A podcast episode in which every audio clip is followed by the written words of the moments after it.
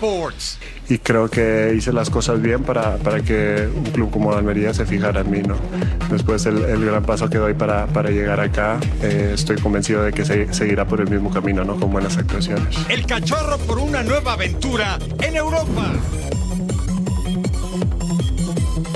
La fiera ya conoce a su rival en el Mundialito. Cambios y sigue la polémica con las campeonas del mundo. No le camina con fuerza rumbo al título. Llegamos haciendo unas canastas de verdaderos cracks con nuestros amigos porque ya comienza una nueva emisión de Toro Sports.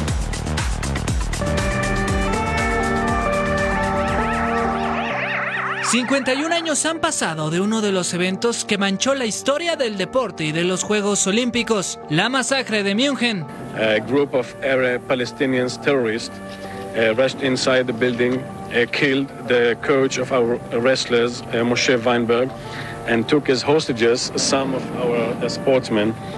Era la madrugada del 5 de septiembre de 1972. Grupo de terroristas palestinos llamados Septiembre Negro entró sigilosamente a la Villa Olímpica de München, amagaron cerraduras, ejecutaron a un guardia y posteriormente secuestraron y asesinaron a 11 miembros del equipo olímpico israelí.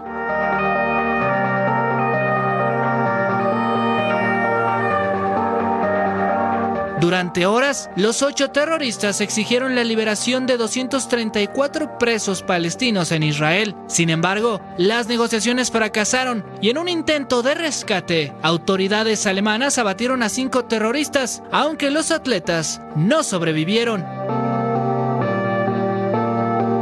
Tres de los militantes palestinos fueron arrestados, aunque un mes más tarde fueron intercambiados tras el secuestro de un vuelo de una aerolínea alemana. Los Juegos Olímpicos de 1972 continuaron. Sin embargo, la diplomacia se fracturó y el deporte olímpico quedó manchado. Pero cada cuatro años, el espíritu olímpico prevalece, tratando de unir al mundo.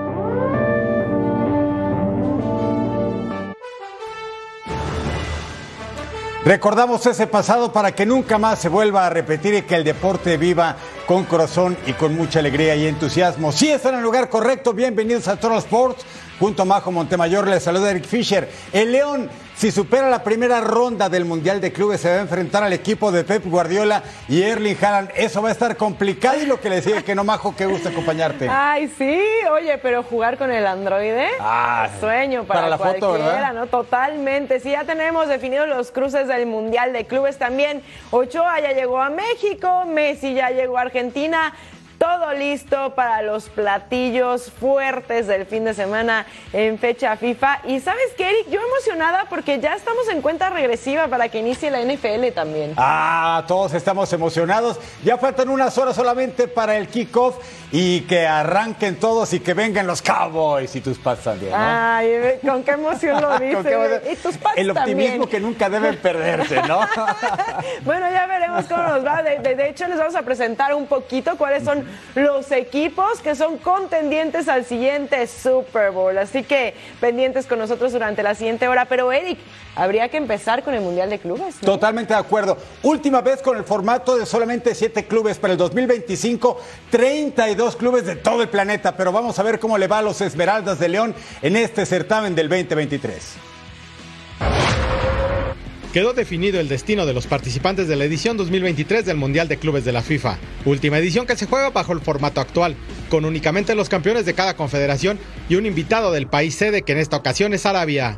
And our responsibility is to make sure that we set the stage for the legends, for the players, for the stars to shine, and for the fans all over the world to feel these incredible emotions. We'll play who to start getting excited for the best FIFA Club World Cup ever. León, como el monarca de CONCACAF, se verá las caras en su duelo de segunda ronda ante el Urawa Reds de Japón, vigente campeón de Asia. Y yo pues tengo que estar viendo obviamente temas de logística, estar muy, eh, muy preparados de cómo vamos a llegar, porque hay que cuidar cada detalle, Paco. Hay que cuidar cada detalle cuando vas a un torneo de esta magnitud. No puedes dejar ningún detalle por fuera porque te puede perjudicar. El que avance se encontrará ni más ni menos que con el Manchester City de Pep Guardiola, ganador de la última UEFA Champions League.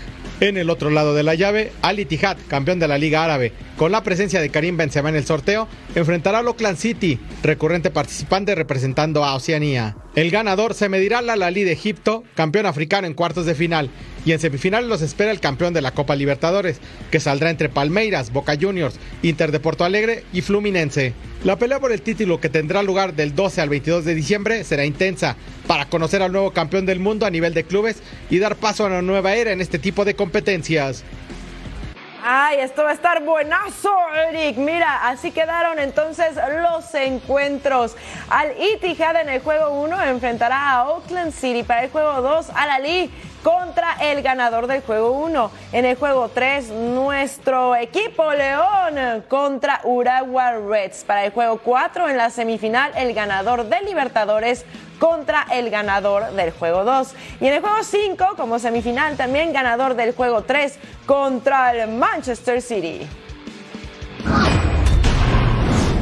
Ya llegó el que andaba ausente, Guillermo Ochoa fue el último futbolista en reportar a la concentración de la selección mexicana previo a sus duelos amistosos ante Australia y Uzbekistán. El actual guardameta del Salernitana de Italia perdió el vuelo de lunes, sin embargo ya reportó con sus compañeros en el centro de alto rendimiento de la Federación Mexicana de Fútbol. Ahora sí, todos completos, que ya llegó Paco Memo Ochoa. El próximo compromiso de las Águilas en la Liga MX es contra Guadalajara en el Clásico Nacional después del parón por fecha FIFA, por lo que André Jardine ya podrá contar con Henry Martín para el partido de la jornada 8 en el Estadio Azteca. El vigente campeón de goleo ya pudo entrenar al parejo de sus compañeros, por lo que la lesión en la pantorrilla ha quedado en el pasado. Veamos los números de Henry Martín eh, enfrentando a las Chivas Rayadas del Guadalajara. Ha tenido 19 encuentros contra las Chivas, 9 triunfos, 6 empates, solamente 4 derrotas, 7 goles y 3 asistencias. Hay que tener cuidado con él, Eric. Ah, ¿cómo no? Por otra parte, las Águilas recibieron una mala noticia. Israel Reyes sufrió un desgarro del bíceps femoral del muslo derecho, lesión que lo tendrá fuera de acción por tres semanas y se perdería el Clásico Nacional ante Chivas. Israel Reyes ha disputado cuatro partidos como titular y será una baja sensible en la defensa del América. Buenas noticias para la afición de las Chivas Rayadas. El delantero juvenil Tom Wilke ha firmado con el Tapatío, que es filial del Guadalajara en la Liga de Expansión. Sin embargo, podrá ser considerado por el técnico Belko Paunovic para jugar con el primer equipo. Bondades del reglamento. Tom Wilke tiene 21 años, surgió de la cantera de Gallos Blancos de Querétaro y emigró muy jovencito a Europa para jugar con el Herenveen en los Países Bajos. Después pasó por el club del Círculo Brujas de Bélgica e incluso disputó partidos con el Spal en la primera división italiana. Con los juveniles, por supuesto. Tom Wilke llega para reforzar el ataque del rebaño, aunque él es un mediocampista nominal, pero con ofensivas que lo van a aprovechar, créalo, ¿eh? Este es Teon Wilke, es mexicano y neerlandés, pero él nació en el Meritito Querétaro, tiene 21 años, ya defendió la playera mexicana en categorías inferiores, posición mediocampista con instinto depredador. Los rojinegros del Atlas están de manteles largos con la inauguración de la Academia AGA, un centro de alto rendimiento que ayudará al crecimiento de la institución y la formación de jugadores de alta calidad. Chema Garrido con más desde la Perla Tapatía. En un tiempo de 16 meses y una inversión cercana a los 350 millones de pesos fue lo que le llevó a Grupo Orlegui la construcción de este sitio, la Academia AGA, que eh, reestructurará toda la organización y concentrará en un mismo sitio la parte deportiva y toda el área organizacional, además de incluir desde luego el trabajo de fuerzas básicas. Sobre lo que representa esta ganobra, estuvieron presentes para dar fe de ella Alejandro Iraragorri, presidente de Grupo Orlegui, José Riestra, el mandamás también de la institución rojinegra, junto con Miquel Arreola, quienes hablaron de lo que representa esta obra. Creo que esa es una segunda situación, yo creo que hay muchas posibilidades y que el Estadio Jalisco todavía tiene mucho que ofrecer si tomamos medidas importantes hacia el futuro, pero hoy estamos aquí celebrando esto y muy enfocados en que sea una academia que genere, como te dije, educación, por un lado, formación y, grandes seres humanos. Y a través de eso seguramente tendremos mejores jugadores y seguramente tendremos mejores equipos y tendremos grandes resultados, tanto en nuestros equipos femeniles como en los equipos masculinos. Muy pocos países en mundo tienen las fuerzas básicas viviendo en en los clubes. Eso también significa una gran responsabilidad. Estamos seguros que estamos a nivel de los mejores clubes del mundo en formación y felicitamos muchísimo y ahora la conferencia de prensa lo vamos a volver a decir a a la Academia AGA concentrará en la parte deportiva toda la estructura de Atlas y se prevé que también para la Copa del Mundo de 2026 esta sea una de las sedes para las selecciones que se hagan presentes en la capital tapatía. Informó desde Guadalajara con imágenes de Aldo Lara José María Garrido. Gracias, Chema. Santos Laguna en casa. El TCM es otra vez la casa del dolor ajeno. Primero venció a las Chivas y ahora Pumas en su estadio. Juan Brunet habló en conferencia de prensa sobre estos guerreros. Reconoce que el equipo ha ido mejorando poco a poco y que la fecha FIFA le viene bien para ajustar ciertos detalles ahora a ganar también fuera de casa. Dani López Guajardo tiene el reporte desde la comarca. Esta mañana en Territorio Santos Modelo atendió a los medios de comunicación Juan Francisco Bruneta. El capitán de Santos Laguna destaca lo que se viene en las futuras jornadas y lo que tiene que mejorar el equipo de Santos Laguna, además del parón de la fecha FIFA. Escuchemos. Más allá de lo individual, con el momento también del equipo que, que venimos en levantada, creo, de, Cruz Azul para acá, hemos hecho las cosas bastante bien. Todavía no, nos falta crecer, pero creo que el equipo viene bien y eso hace que también en lo individual las individualidades también crezcan, así que estamos contentos y ahora sabemos que enfrentamos un individual duro como, como siempre lo es Pachuca, pero bueno, también aprovechar esta fecha FIFA para trabajar, afinar cosas y ya, y ya en estos días pensar en, el próximo rival.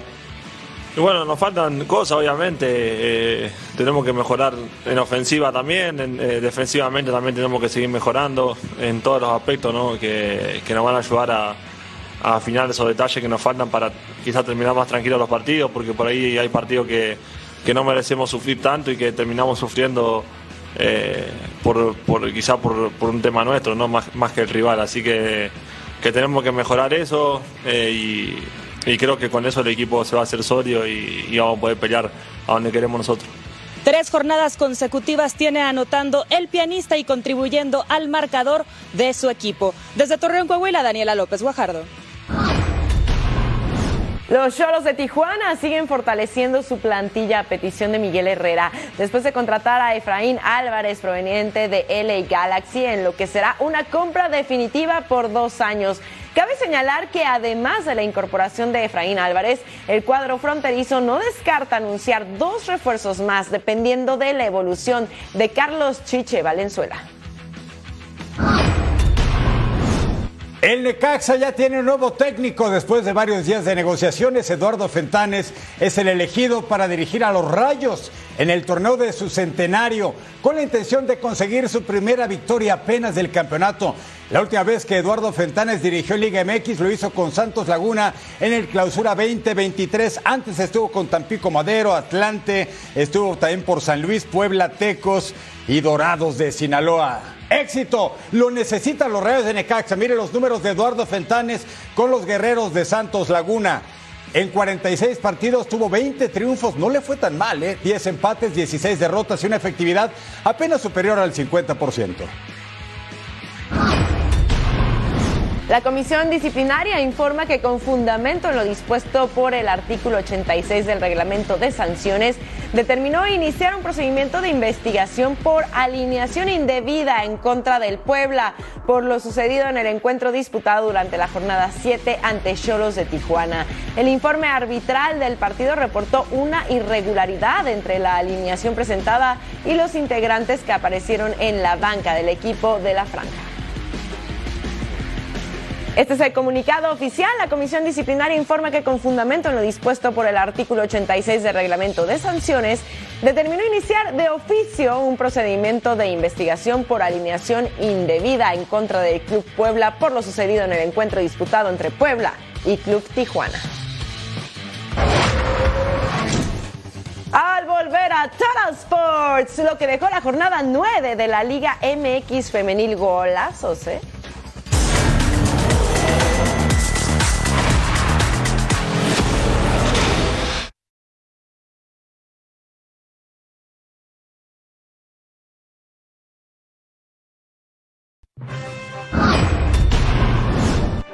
Y bueno, es momento de ver lo que nos dejó la jornada 9 de la Liga MX femenil. Goles increíbles y equipos que no pueden salir del fondo de la tabla porque sí, llevan nueve jornadas sin ganar. Esto es lo que nos dejó la jornada 9 de la Liga MX femenil. Más de la mitad del torneo se fue en la Liga MX femenil. Aquí lo que sucedió en esta jornada 9. Chivas vuelve a la senda del triunfo tras el empate de la jornada pasada en San Luis. El rebaño doblegó 2 por 0 a las Bravas con doblete de su goleadora Alicia Cervantes. Las rojiblancas miran de cerca a las líderes América y Tigres. Pumas vino de atrás para darle la vuelta 2 por 1 a León en Ciudad Universitaria. El penal de Desiree Monsiváis le dio los 3 puntos a las universitarias. Goleada de escándalo de las Tuzas 5 por 0 ante Mazatlán. Dobletes de Charlín Corral y la panameña Marta Cox para mantener a Pachuca con posibilidades reales de seguir peleando. Toluca, que está rayando las posiciones de liguilla, venció como visitante a Querétaro, que va perdiendo gas después de ser la sensación del inicio del torneo. Tijuana defendió bien su casa para mantener el empate uno por uno con Rayadas, que suman su cuarto partido consecutivo sin triunfo. Mejor sumar que no sumar, ¿no? Creo que siempre es un equipo que está acostumbrado a estar en los primeros lugares y bueno, no nos desentendemos de, de lo que hay que hacer. Eh, primero estar confiadas en, en, lo que hacemos, en lo que creemos. Entretenido empate 2 por 2 entre Puebla y Atlético de San Luis. Las centellas de Necaxa, por su parte, también lograron un valioso punto ante Cruz Azul. Atlas y Santos también dividieron unidades al igualar sin goles en territorio tapatío. Nada contento con el, con el resultado, ya que Hoy fuimos un, un equipo que, que, propuso, que insistió, que presionó, que buscó por todos los sectores de la cancha y evidentemente nos faltó punch en la parte, en la parte ofensiva y eso pues lógicamente pues no nos, no nos deja contentos, sobre todo que perdemos, para, para mí fue perder dos puntos de, de, local, ¿no? América y Tigres cierran la jornada este miércoles en un partidazo por el liderato en la cancha del Estadio Azteca. Sí, hay equipos en la Liga MX femenil que están hasta arriba durante todo el torneo y hay otros que están literalmente hasta abajo. Caso de Mazatlán, que lo mismo pasa en la rama varonil. Caso de Santos en femenil, que también está hasta abajo. En fin, lo que sí es que esta jornada nos dejó unos golazos, Eric. Sí, la verdad que sí. Hubieras mencionado también Necaxa, que me parece que las damas van mejor que los varones y en el torneo del centenario. Está molestando al productor, entiéndalo tantito. y felicitaciones al América, eh, que va on fire. Ah, el América con sí, todo. Por eso les preparamos un hermoso Total, Total Five. Vámonos con el número 5 es Cintia Peraza, controla dentro del área, ¡pum! Definía inflando las redes la sinaloense de 30 años, ex Santos Laguna.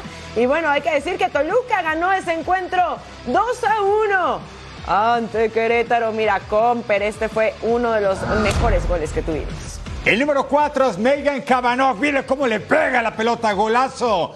La jugadora del Cruz Azul, antes de llegar a Liga MX, andaba jugando en la Liga de Albania, pero eso lo alcanzó para disputar la UEFA Champions League femenil. Mire cómo le pega la pelota la estadounidense Megan Cabanov. Golazo fue el empate a uno contra Necaxa. ¿Cómo no? Mira el número 3, Silvana González.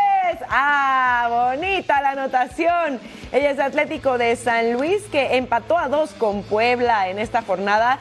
Y ella es potosina, Silvana González, 16 años tiene y así le pega. Empezó en la sub-17 y ya llegó a primera división. Es que, como no, talentosa, ¿no? Sí, más pequeña que Ali Soto, ¿eh? de las jugadoras más jóvenes en la Liga MX. Es un lujo tenerlas, como lujo ver el gol de la centella, Dayan Fuentes. Mire, Ahí recibe, acomoda, media vuelta. Ah, como gente grande.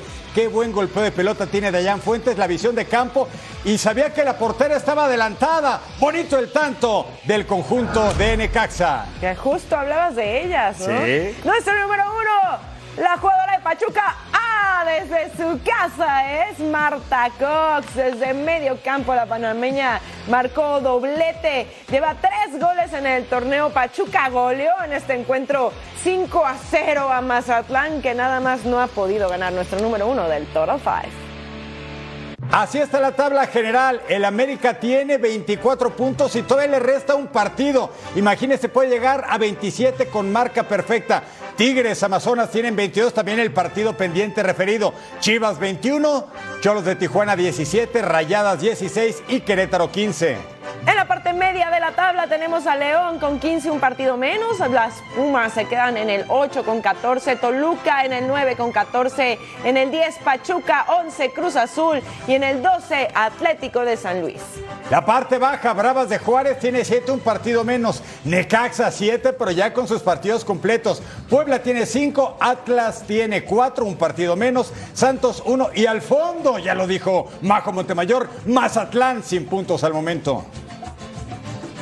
Bueno, para la jornada 10, ¿qué nos espera? Miren, el sábado 9 de septiembre Chivas se enfrentará a Querétaro y Mazatlán va contra Tijuana. Para el domingo 10 de septiembre, Toluca contra Puebla, Pachuca contra Pumas y Santos contra Rayadas. Además, también Juárez contra Necaxa y para el lunes 11 de septiembre, Cruz Azul contra Atlas, Tigres contra León y el martes 12 de septiembre cerrando la jornada Atlético de San Luis enfrentando al líder América.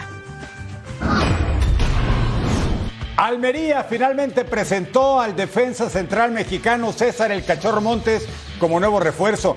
Todo sucedió en el último día de transferencias en Europa. El exfutbolista de Rayados y de los Periquitos del Barcelona tenía la intención de seguir jugando en primera división. Sin embargo, ha asumido el reto de ser el jugador mejor pagado del equipo por 14 millones de euros. Pasado Periquito con el español. Éxito para el cachorro en el Almería, que va último en la Liga Española. el objetivo es siempre representar a mi país ¿no? de la mejor manera. Creo que eso lo tengo, lo tengo en mente y para eso hay que competir en el máximo nivel. ¿no? Eh, después un poquito de mi carrera, sí, del paso a Monterrey al español eh, fue un poco complicado, pero la adaptación fue, fue muy rápida y creo que hice las cosas bien para, para que un club como Almería se fijara en mí. ¿no? Después el, el gran paso que doy para, para llegar acá, eh, estoy convencido de que se, seguirá por el mismo camino, ¿no? con buenas actuaciones. Y la selección española femenil de fútbol decidió destituir a Jorge Vilda, técnico campeón del mundo en la reciente mundial de la categoría en Australia, Nueva Zelanda. Su lugar será tomado por su auxiliar, Monse Tomé. Ella se convierte en la primera mujer en dirigir a la Roja Femenil. Tomé, quien era la auxiliar de Vilda desde el 2008, se consolidó como una de las piezas fundamentales en el crecimiento del combinado ibérico. Y aquí tenemos lo que pasó en redes sociales. Le dan las gracias a Jorge, seleccionador nacional de la absoluta femenina del 2015 al 2023.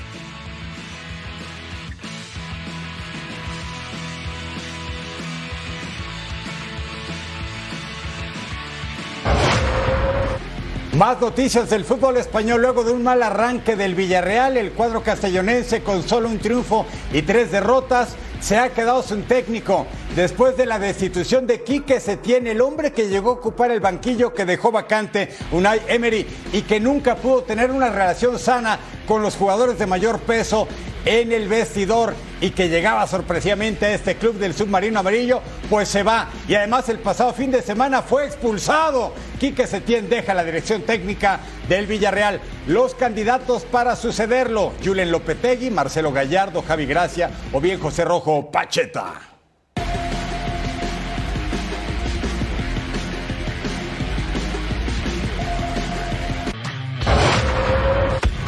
Regresemos a Total Sports, nos vamos a poner los guantes de boxeo.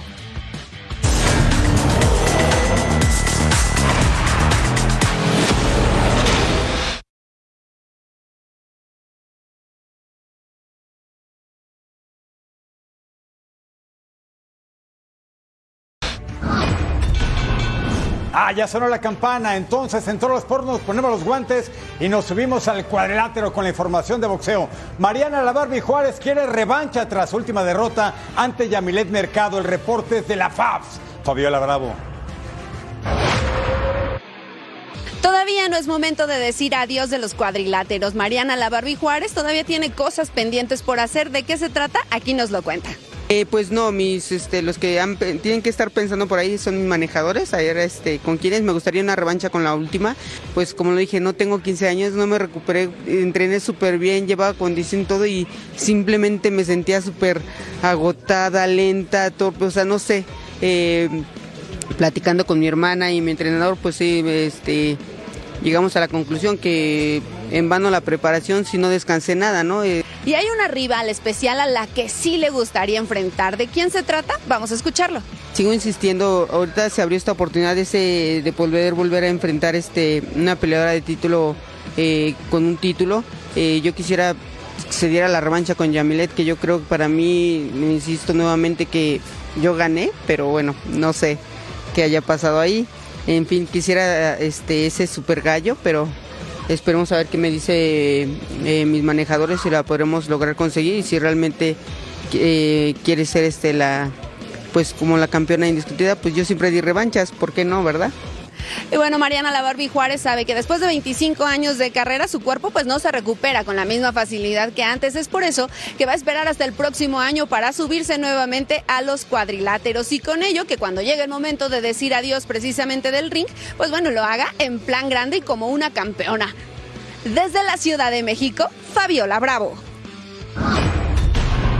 Gracias, Fabiola Bravo. Nos vamos a la duela. En Manila, Filipinas, Copa Mundial FIBA. Italia, Estados Unidos. Jalen Bronson de los Knicks se metía a la pintura y lograba una canasta muy complicada. Stefano Tonut del Milano finta y desde lejos manda el misil. Italia, el equipo transalpino, vendió cara la derrota, sobre todo en la primera mitad.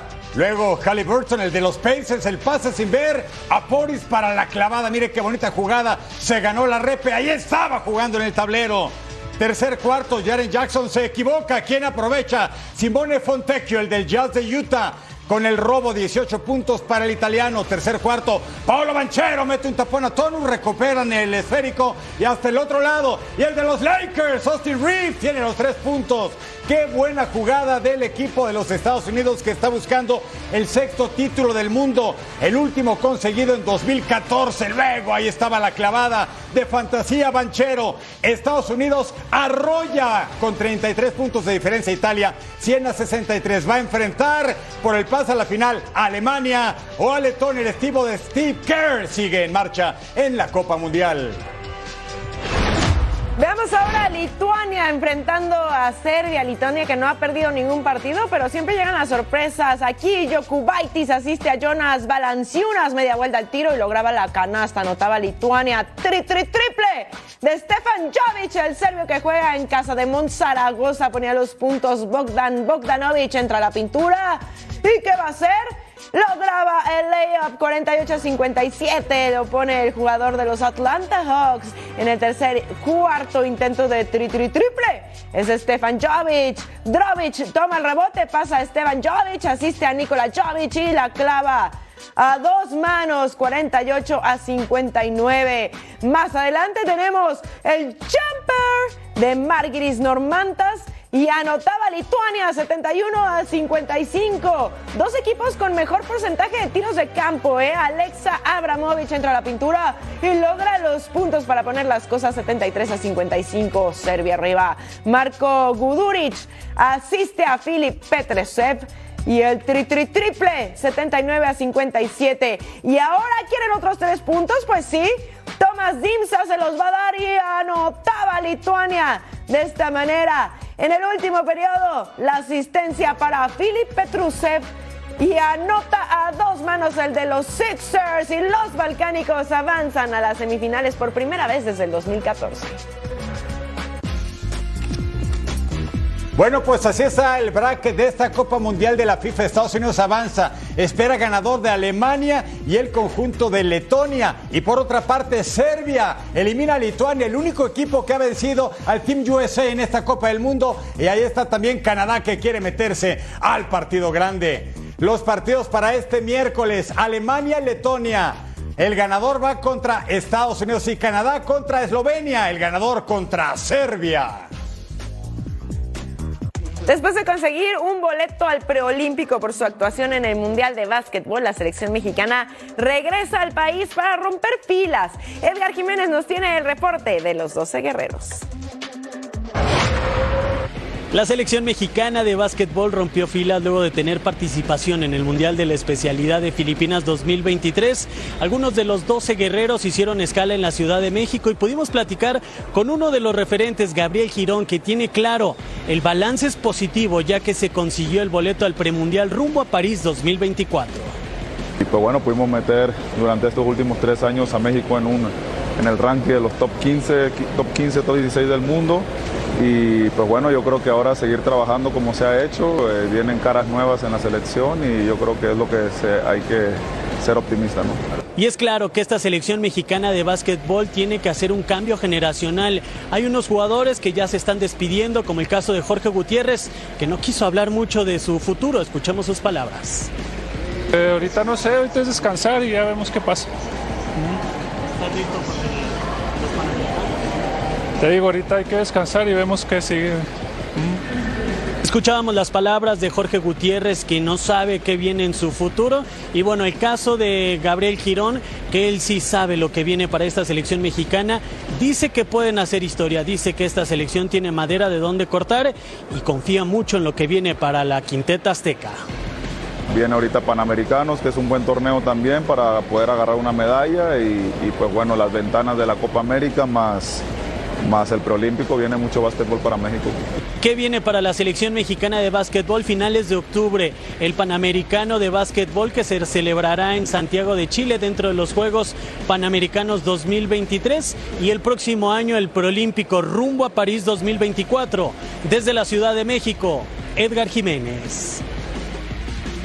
Muchas gracias, Edgar. Aquí están los clasificados al preolímpico. Tenemos a México, a Puerto Rico, a Brasil, República Dominicana y también Bahamas. Hay que recordar que esto entrega solo un boleto para los Juegos Olímpicos de París 2024.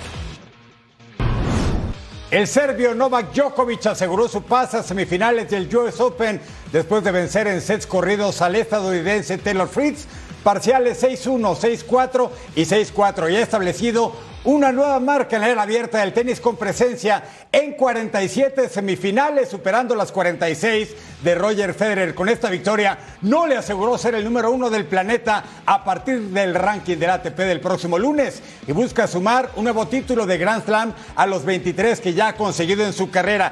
Tres solamente en Estados Unidos, tres en Roland Garros, además de 10 en Australia, 7 en Wimbledon. Va a enfrentar al ganador de Frances Tafoe y Ben Shelton.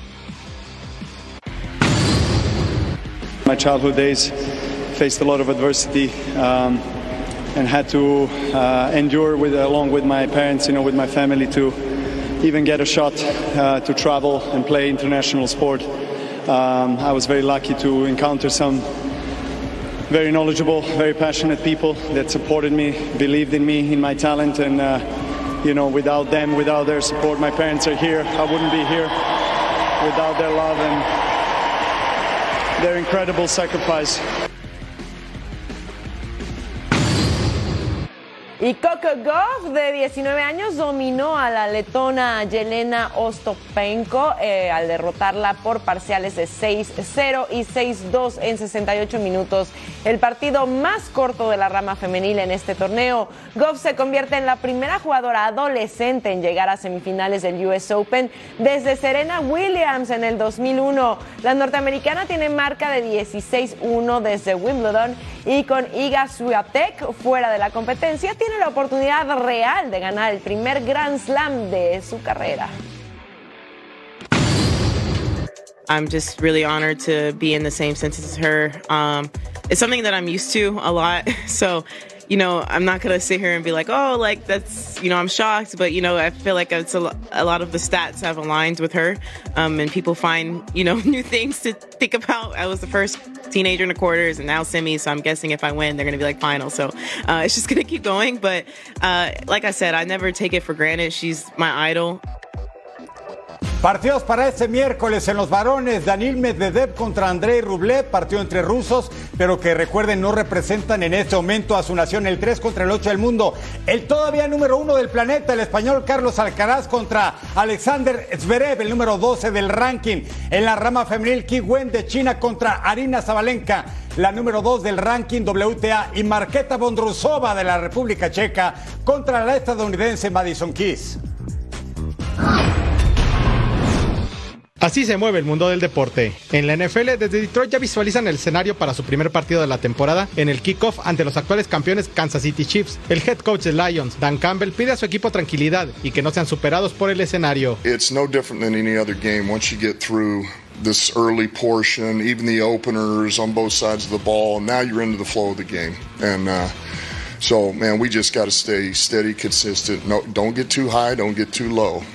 Por su parte, con los Kansas City Chiefs se encienden las alarmas por la lesión del ala cerrada Travis Kelsey, que sería duda para el duelo de apertura ante Detroit. El vigente campeón Sudáfrica ya está en territorio francés para buscar repetir su título en el Mundial de Rugby, donde debutan el próximo domingo ante Escocia. En la NHL, el centro Nico Hischer fue nombrado como nuevo capitán de los Diablos de Nueva Jersey. El suizo cumplirá su séptima temporada en la liga.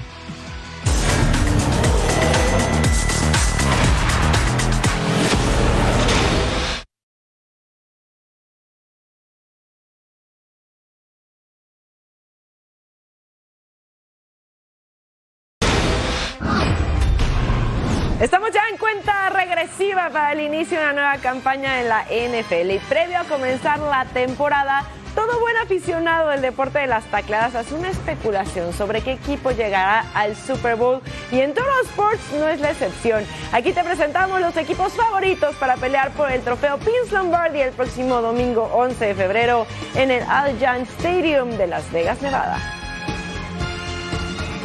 La temporada de la NFL inicia este jueves 7 de septiembre, pero ¿te has preguntado quiénes son los favoritos para ganar los distintos galardones que otorga la liga? Aquí te lo decimos. Según los expertos en Las Vegas, los actuales campeones Chiefs son los favoritos para levantar el título nuevamente el próximo 11 de febrero en Las Vegas con un momio de más 600. ¡Ganan los Kansas City Chiefs! Pensaban que iba a ser un milagro ganar esto cuando cayó Patrick Mahomes con lesión en el primer tiempo. Empezó a dar una nube encima de la gente de Kansas City aquí hasta allá donde hacen el buen barbecue. Seguidos por los campeones de la Conferencia Nacional, Eagles, que están en más 750. El podium lo completan los 49ers. En cuanto al MVP de la temporada, el favorito es Pat Mahomes, quien recibió este mismo galardón la temporada pasada y su momio está en más 600. Patrick Mahomes, dañado y todo. Clase de corazón, clase de diseño. Touchdown. Están poniendo las aguilitas en las brasas. Casey Barbecue en este último cuarto. Seguido de su antagonista Joe Burrow, quien está en más 700. Y el tercer puesto se encuentra el quarterback de los Bills, Josh Allen, con más 750. Ahora, si lo tuyo es apostar por los milagros, también te decimos cuáles son los equipos menos favoritos. En el último lugar están empatados Texans y Cardinals, ambos pagan más 20 mil. Seguido de los Colts, los cuales tienen un momio de más 12.500. Así que ya sabes con qué equipo o qué jugador jugártela y así disfrutar o sufrir más esta temporada de la NFL. Bueno, aquí está, favoritos a ganar el Super Bowl. Por si a usted le interesa esto de las apuestas, de una vez antes de que comience la temporada puede hacerlas. Miren, las cosas están así. Los Chiefs pagan más 600, los Eagles más 750, los 49ers y los Bills más 900, los Bengals más 1000, los Cowboys de Eric Fisher más 1500 y mis Patriotas. ¿Dónde están? Ah. ¿Dónde están? No aparece. Por el momento. Imagínate, imagínate tú. Ah, frótese las manos porque este jueves, sí, ya este jueves, se llevará a cabo el kickoff de la campaña 2023 de la NFL, cuando los Detroit Lions visiten a los actuales campeones, los Chiefs de Kansas City. El quarterback de Kansas, Patrick Mahomes, se declara listo para el enfrentamiento y reconoce que no será un partido fácil en Arrowhead. Arranca la campaña regular del fútbol, la NFL. Yeah, I mean, I mean, the obvious thing is they play they play hard. Like they play hard the entire game. No matter if it's a good play, bad play, they're going to come back that next snap and and play extremely hard. Um, and then they do a lot of great stuff scheme wise. Um, they had a lot of young guys playing last year. You could see even throughout the season how they grew and got better and better. Um, and then they added talent. I mean, they had uh, Sutton from the, the Steelers. They had uh, Gardner Johnson. Obviously, I played him a couple times. Great football player. Um, and so they, they've added talent uh, with young guys and veterans, um, and they play hard and they got better even last year. So uh, we know it's gonna be a, it's gonna be a, a heck of a football game, and if we don't play our best football, uh, we're not gonna go out there and win. Bueno, pues este es el partido inaugural, el juego de apertura este jueves los Lions Detroit contra los campeones Chiefs de Kansas este jueves en el Arrowhead Stadium. Suerte para todos. Que ruede el balón por el mundo. Getafe presentó de manera oficial al atacante Mason Greenwood como su nuevo refuerzo para la presente temporada en la Liga Española. El inglés que no juega desde enero de 2022 busca revancha tras superar los problemas con la justicia que tuvo en este tiempo por las acusaciones de violación y abuso que fueron retiradas en su contra. I'm very happy to be here and um, I'm excited to see all your fans and I'm ready to start the games with my new teammates. La selección alemana de fútbol toma esta fecha FIFA como un buen momento para observar nuevos futbolistas de cara a la Eurocopa que organizarán el próximo año en su país. Zu deiner ersten Frage kann ich eigentlich mit einem riesengroßen Ja beantworten. Ähm, wir, wir sprechen darüber. Wir sind auch mit einem äh, richtigen Scheißgefühl letztes Jahr ähm, in, die, in die Sommerpause gegangen, weil das natürlich alles überhaupt nicht so gelaufen ist, wie, wie wir uns das vorgestellt haben. Und wir wissen äh, ganz genau, ähm, wie viel auf dem Spiel steht. Jude Bellingham y Harry Kane ya se integraron a la concentración de la selección de Inglaterra para los juegos ante Ucrania y Escocia de esta fecha FIFA. Ambos futbolistas esperan alargar su buen momento que viven con Real Madrid y Bayern Múnich respectivamente. Argentinos Junior sigue sin tomar una decisión respecto a su próximo director técnico. Las opciones que se manejan desde la directiva del bicho para reemplazar a Gabriel Minito son las de Pablo Guede y Abel Balbo. La Federación Boliviana de Fútbol anuló este martes los dos torneos de la división profesional que estaban en disputa por las denuncias de amaños y corrupción en los partidos y determinó que se jugará un campeonato relámpago en lo que resta del año. La decisión se produjo después de que la FBF presentara ante la Fiscalía una denuncia formal por estafa agravada y asociación delictuosa tras revelar la conformación de una presunta red de corrupción que involucra a jugadores, dirigentes, exdirigentes y árbitros.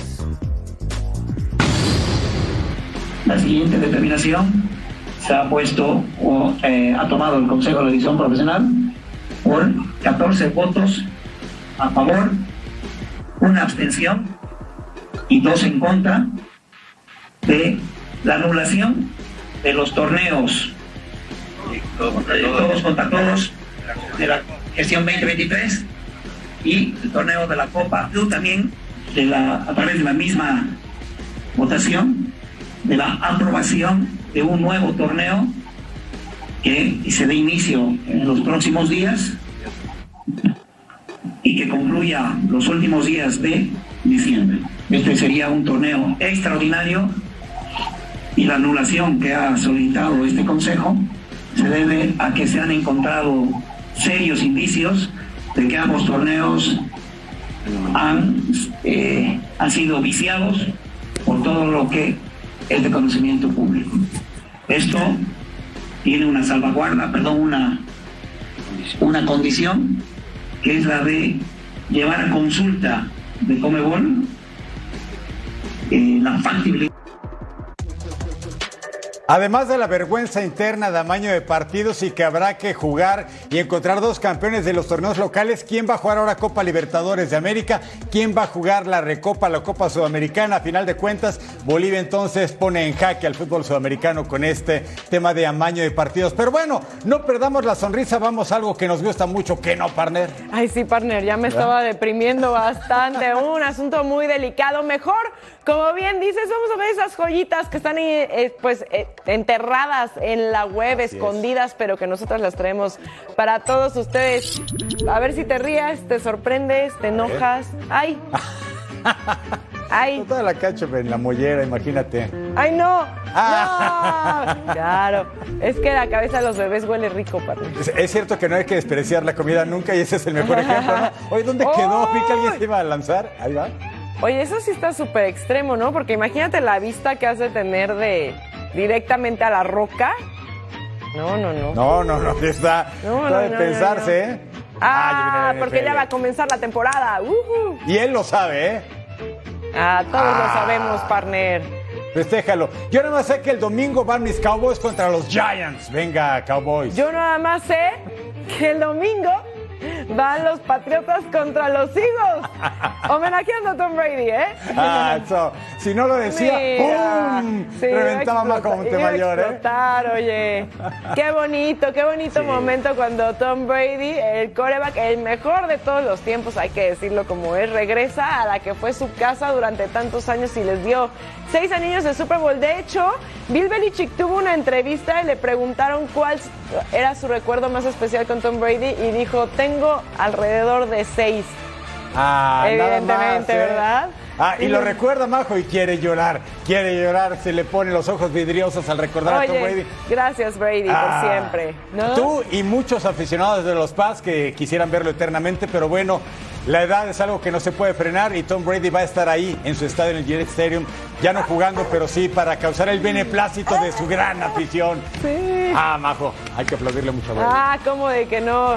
Honor a quien honor merece, señores. Pues bueno, buena suerte para todos los equipos en la NFL. Comienzan los que para mí son los mejores seis meses del año.